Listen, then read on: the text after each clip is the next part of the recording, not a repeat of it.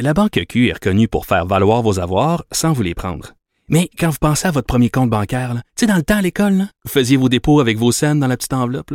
Hmm, C'était bien beau. Mais avec le temps, à ce compte-là vous a coûté des milliers de dollars en frais, puis vous ne faites pas une scène d'intérêt. Avec la Banque Q, vous obtenez des intérêts élevés et aucun frais sur vos services bancaires courants. Autrement dit, ça fait pas mal plus de scènes dans votre enveloppe, ça. Banque Q. Faites valoir vos avoirs. Visitez banqueq.ca pour en savoir plus. Notre compteur est avec nous en studio. Et contrairement à Jean Charest, lui, il est prêt.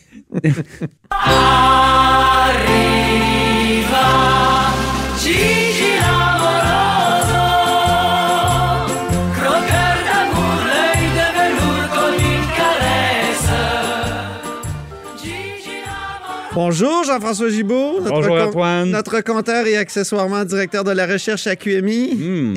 Jean Charest, il était prêt, mais le Parti conservateur ne l'était pas, je pense. Exactement. bon, parlons de la politique contemporaine Oui. au Québec, parce que Jean Charest, ça nous ramène quand même assez loin. Je suis prêt, c'est un slogan de 2003. 2003. Ah oui, c'est ça. Parlons du projet Saint-Laurent. Tiens, sautons dix ans plus loin, en Oui. 2013. C'est vrai. Ben oui. Alors, Le livre Le fameux livre de François Cap Legault. sur un Québec gagnant. Oui. de, de François Legault, dans lequel il, pro- il- il proposait quelque chose d'intéressant quand même. Une- une- que le Saint-Laurent devienne une espèce de vallée de l'innovation, de la recherche et aussi du développement économique. Exactement. Ben, en fait, c'était Pourquoi on pas. parle de ça? Ben, euh, euh, pourquoi on parle de ça? Parce que, évidemment, c'était dans le livre de M. Legault en 2013.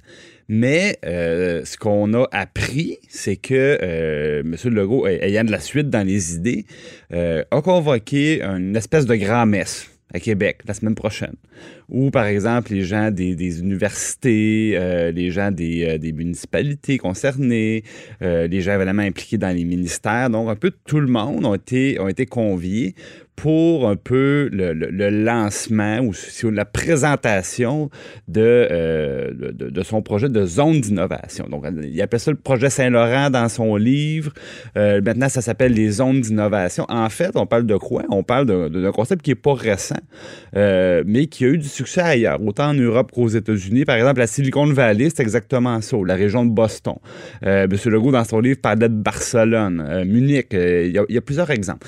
Donc, en fait, c'est des endroits où souvent on a pris des, des- anciens quartiers industriels, mais qui sont proches, dans le fond, des cœurs des différentes villes, parce que souvent, à, l'époque, bien évidemment, on, structurait les institutions pas très loin des, euh, industries euh, qui faisaient travailler les, euh, les gens de la ville. Puis là, souvent, ben, avec la, la réforme technologique, tout le secteur manufacturier est en perte de vitesse depuis longtemps.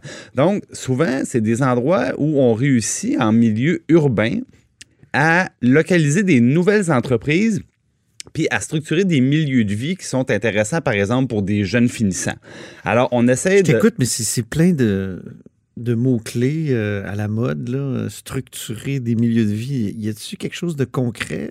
Ben, concrètement, ce que ça veut dire, c'est qu'on prend, les, les- par exemple, des universités, des centres de recherche, puis des entreprises innovantes, OK. justement des startups, puis on essaie de les installer dans un lieu commun, un lieu géographique commun. Et euh, c'est c'est, euh, non seulement c'est intéressant parce qu'évidemment, c'est pour les inciter à travailler ensemble, mais c'est très attrayant pour la main-d'œuvre parce que Ah oui. on le sait, il y a une pénurie de main-d'œuvre. Ici, à Québec, par exemple, il y a plusieurs jeunes formés euh, dans des secteurs de pointe qui n'ont pas envie d'aller travailler euh, en banlieue de Québec ou à l'autre bout de Sainte-Foy. C'est un défi de les amener là. Et souvent, ils veulent travailler. Est-ce que c'est pour ça que Jean-Paul Lallier, avec Bernard Landry, au Absolument. début des années 2000, avait fait en sorte de, de, de, de toutes les attirer, d'attirer ces entreprises-là puis ces travailleurs-là Dans. Saint-Roch, à Québec?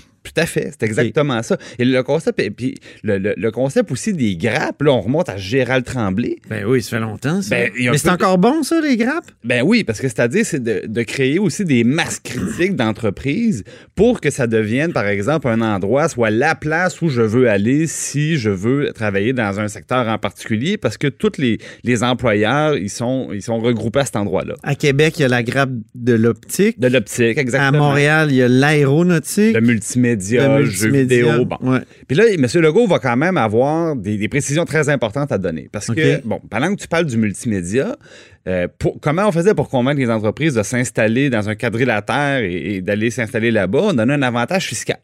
Mhm. Donc, ça devient intéressant parce que si ton entreprise s'installe là, il paye moins d'impôts, alors que s'il s'installe là, il en paye plus. Mais bon, il y, a eu des, il y a eu quand même, ça a bien fonctionné, mais il y a eu des problèmes parce que souvent, on se disait, ouais, on prend une entreprise, puis on- tout ce qu'on fait, c'est les inciter à déménager pour pas payer d'impôts.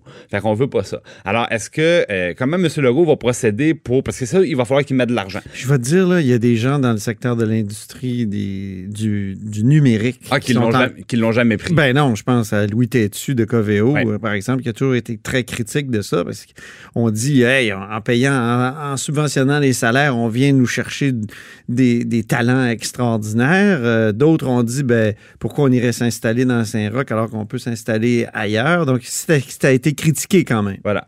Mais la- je sais que la première phase, c'est la décontamination de plusieurs terrains. Ouais. Pourquoi? Parce que dans les grands centres urbains, souvent, les, on dit, ça n'existe pas des terrains où plusieurs entreprises ou des grandes entreprises peuvent s'installer à proximité des villes parce que le bâti est déjà là. Alors souvent, justement, cette possibilité-là existe si on prend des vieux sites industriels et qu'on on vient les décontaminer puis les, les réaménager comme il faut. Alors souvent, ben, disons, ben, à Trois-Rivières, je viens de Trois-Rivières, ben, toute l'industrie des pâtes et papiers, évidemment, qui, qui a faibli avec les, avec les années, avec la révolution numérique, ben, ils ont des très beaux terrains en bordure du fleuve Saint-Laurent, près de la ville. Mais là, évidemment, il y a eu de l'activité lourde pendant des années, puis Ben c'est oui. contaminé. C'est plein de plomb puis Voilà. Alors, euh, ouais. ça, il y en a un peu partout dans le coin de Montréal. C'est la même chose. La Monsieur Legault, il veut commencer par, par ça. Donc, il va avoir un, un grand chantier, puis ça, ça a déjà été annoncé, là, de décontamination puis d'aménagement de nouveaux terrains. Mhm. Alors, ça, c'est une première phase. Puis après ça, il va sûrement avoir un chantier d'infrastructure. Puis là, on verra si en plus de ça, il rajoute des crédits d'impôt ou tout simplement, parce que M. Legault aime bien ça, dire, ben dans le fond, soumettez-nous des projets. Puis si vos projets, dans le fond, vous proposez qu'ils soient situés dans une de nos zones d'innovation, ben on mettra de l'argent nous aussi, euh, le gouvernement, donc de l'argent public. Alors, toute cette forme-là, ça va être présenté donc aux grands partenaires que sont les villes, justement, les, les universités, les centres de recherche, sûrement aussi des, des, des, euh, des chambres de commerce, puis le, le- le milieu des entreprises. Alors, ils vont se expliquer ça, donc, la semaine prochaine à Québec, le 29. Donc, il était sérieux en 2013. Ben- C'était pas juste des paroles en l'air, mais c'est souvent comme ça avec François Legault. Monsieur, hein. Monsieur Legault Ce que tu a, me disais a tout les, à l'heure. les défauts de ses qualités, c'est-à-dire euh, il est très têtu. Mais euh, dans ce cas-ci, ben justement, il, il a ça dans il a ça dans la tête depuis euh, très longtemps. Donc son livre remonte à 2013. Il en parlait même un peu avant. Puis ben là maintenant on est en 2020, il est premier ministre. Puis c'est par là qu'il s'en va. Et c'est intéressant aussi parce que M. Legault, on dit de lui que c'est un premier ministre économique. En fait, il dit ça de lui-même. Puis il réussit assez bien à convaincre les gens de ça. Ça vient de son passé évidemment de PDG d'Air Transat, d'homme d'affaires.